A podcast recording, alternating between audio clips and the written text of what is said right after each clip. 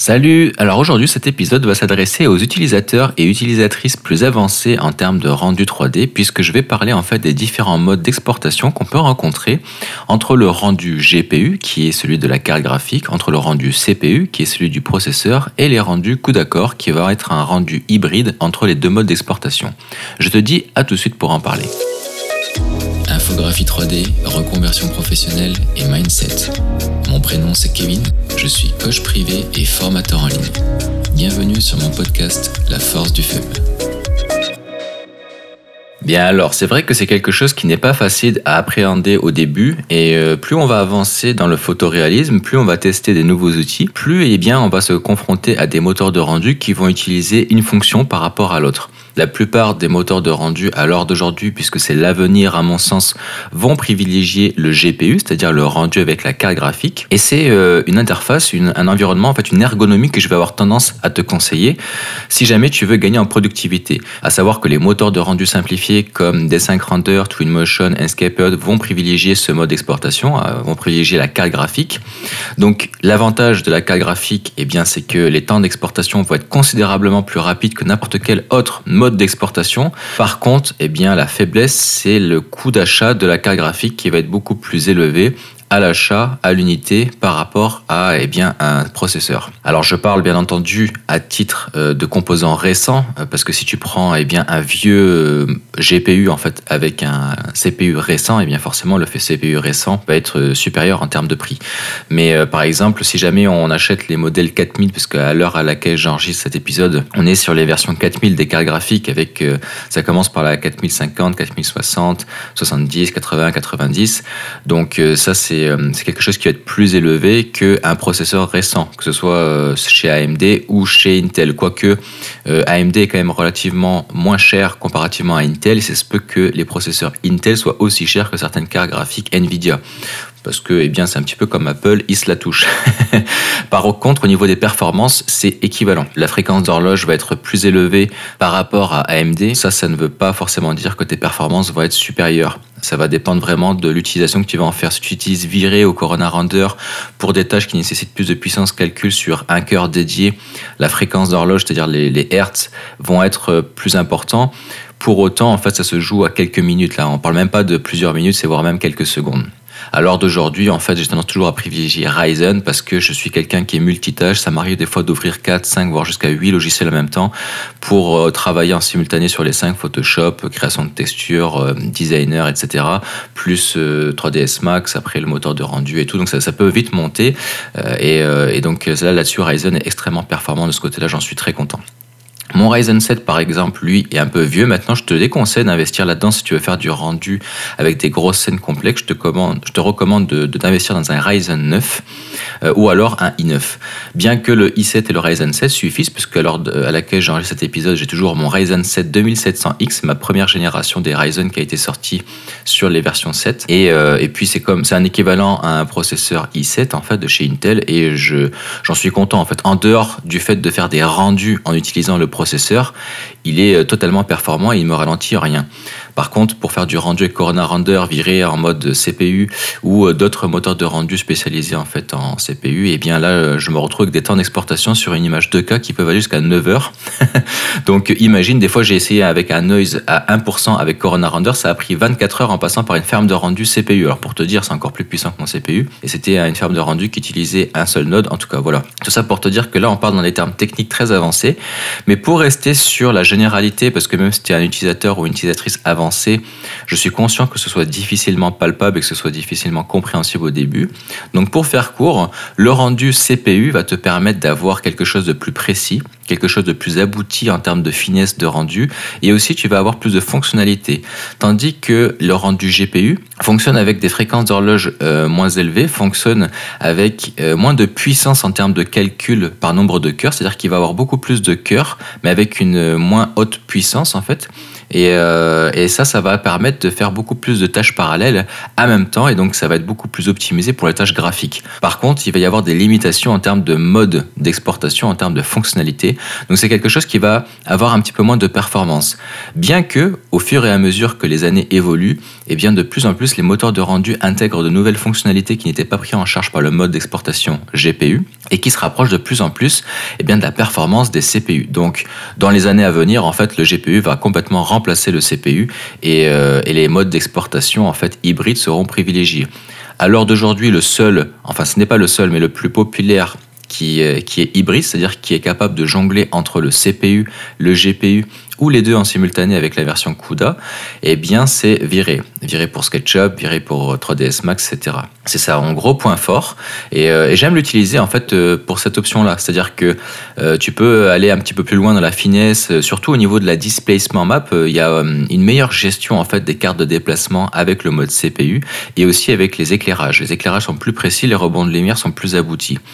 Pourquoi? Parce que déjà, il faut savoir que, en dehors du fait que ça va exploiter de façon plus puissante euh, les cœurs, euh, c'est-à-dire qu'il va en prendre moins, ça va être plus sur une utilisation dédiée, comparativement à du GPU qui va en utiliser plus avec une moins haute fréquence d'horloge, mais plus en parallèle.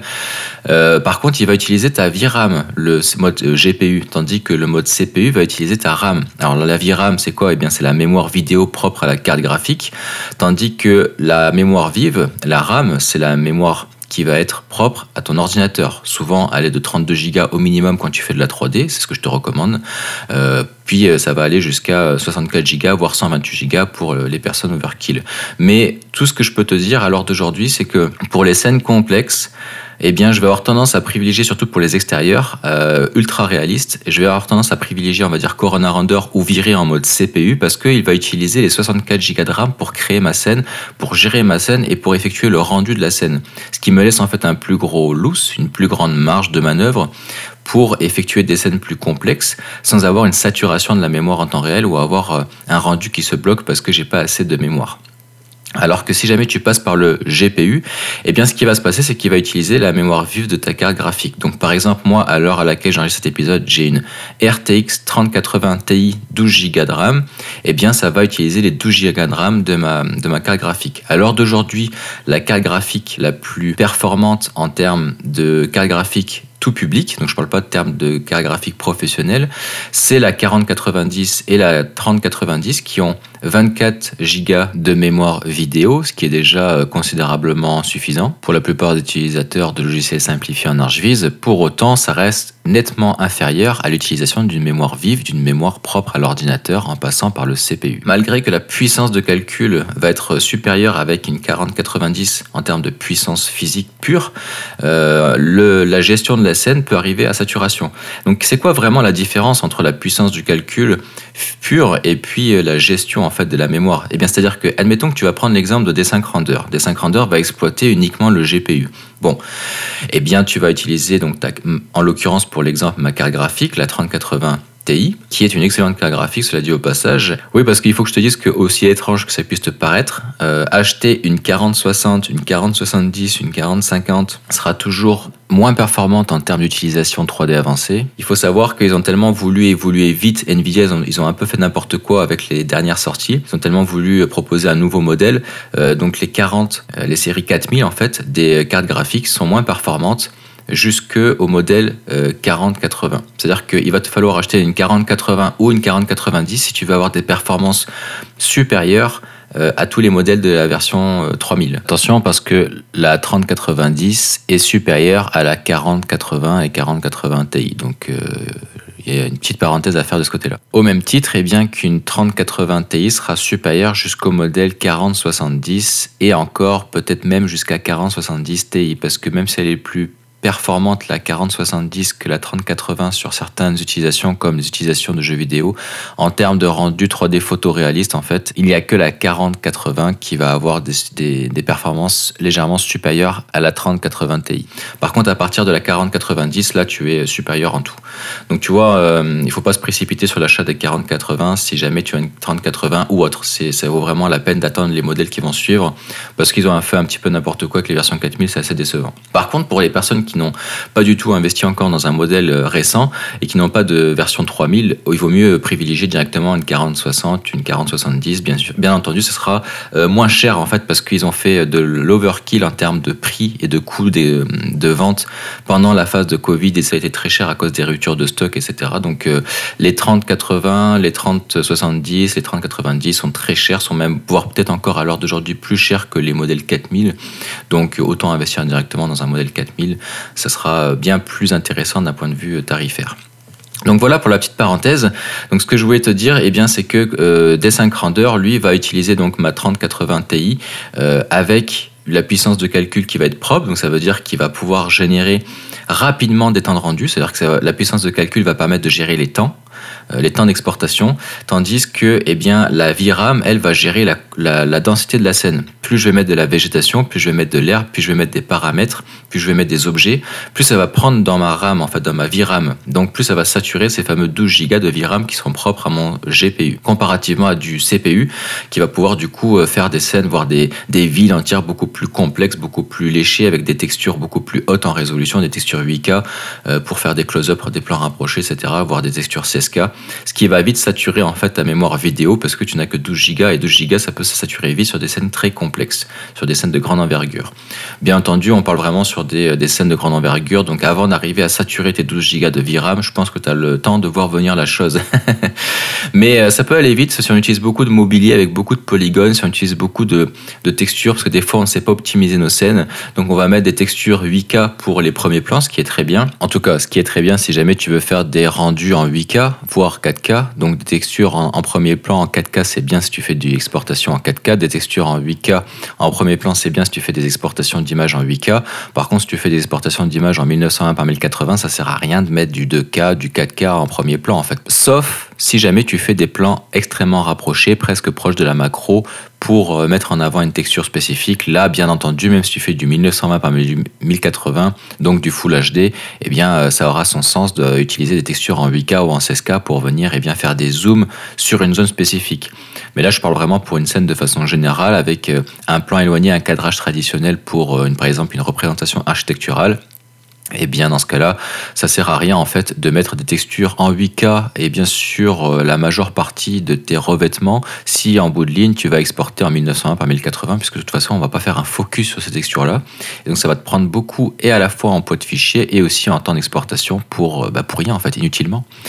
Donc attention à pas trop se reposer non plus que sur le matériel, il faut prendre en considération certains aspects techniques. Donc euh, ça peut très vite en fait augmenter les temps de rendu alors que eh bien il suffirait juste d'importer des objets en retirant en fait ces objets-là, en les rendant uniques, c'est-à-dire qu'ils soient pas euh, un petit peu comme des composants et puis que la modification d'un n'impacte pas les autres, et, euh, et, puis réduire en fait les textures, la taille des textures sur ces, sur ces euh, objets, sur ces assets 3D là.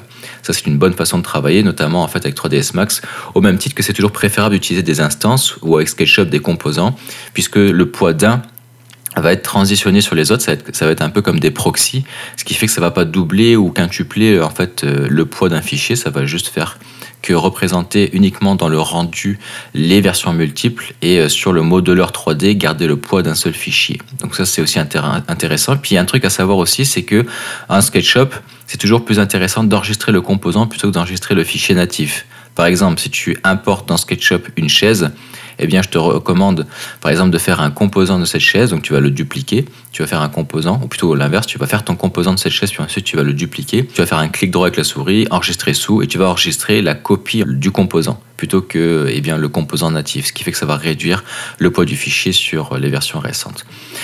Donc voilà, écoute, il y a beaucoup de choses à savoir en fait pour optimiser ces rendus. Mais là, je voulais te montrer vraiment la dissociation entre le rendu CPU et le rendu GPU.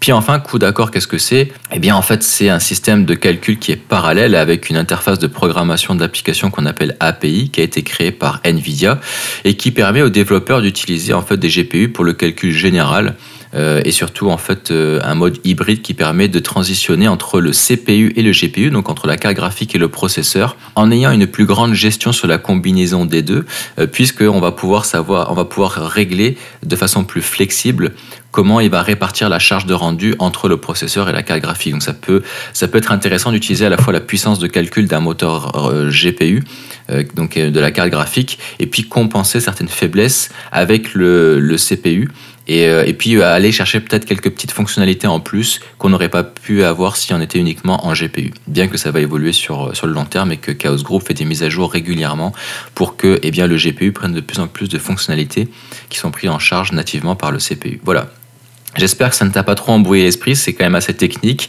Euh, donc c'est vraiment pour ça que je précisais au début que c'est pour les utilisateurs et utilisatrices plus avancés.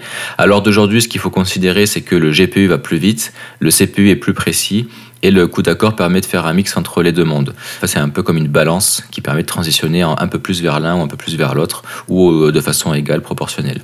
À savoir que si tu commences avec un mode de calcul, je te déconseille de basculer sur un autre par la suite. Par exemple avec Viré qui peut transitionner entre les deux, je te recommande fortement de commencer à définir à l'avance euh, le mode de calcul final. C'est-à-dire que si tu veux faire un rendu avec la carte graphique, un rendu GPU, eh bien reste toujours en GPU pour cette scène-là. Si jamais dans cette scène-là, finalement, tu décides de basculer en CPU, c'est possible, mais tu risques de te retrouver avec des surprises. Des surprises au niveau de ton éclairage qui va différer parce qu'il y a des fonctionnalités qui sont différentes. Et, euh, puis euh, au niveau de la displacement, tout ça. Surtout si tu fais l'inverse, c'est-à-dire si tu fais du CPU en premier que tu bascules après sur le GPU. Que le CPU, le CPU lui va avoir toutes les fonctionnalités donc si tu bascules en fait du, euh, GPU au CPU, en fait toutes les fonctionnalités du GPU que tu as paramétré avant vont être aussi exploitables par le CPU. Mais à l'inverse, par contre, commencer par du CPU, faire toute ta scène dessus, puis revenir après sur du GPU, c'est là où tu peux te retrouver avec des mauvaises surprises parce qu'il y a des fonctionnalités que tu auras paramétrées, des choses qui auront bien sorti visuellement euh, et qui finalement vont peut-être sortir bizarrement après un GPU parce qu'il y aura eh bien, certaines options qui vont disparaître et donc c'est un petit peu moins performant en termes de profondeur. Donc euh, choisis bien ton mode d'exportation à l'avance et puis reste dessus. Voilà, j'espère que ça t'a aidé. Je te remercie pour ton écoute jusqu'ici. N'hésite pas à me laisser une note, euh, ça va m'aider pour l'algorithme. Encore une fois, je le répéterai jamais assez. Puis je te dis à la prochaine pour l'épisode suivant. Salut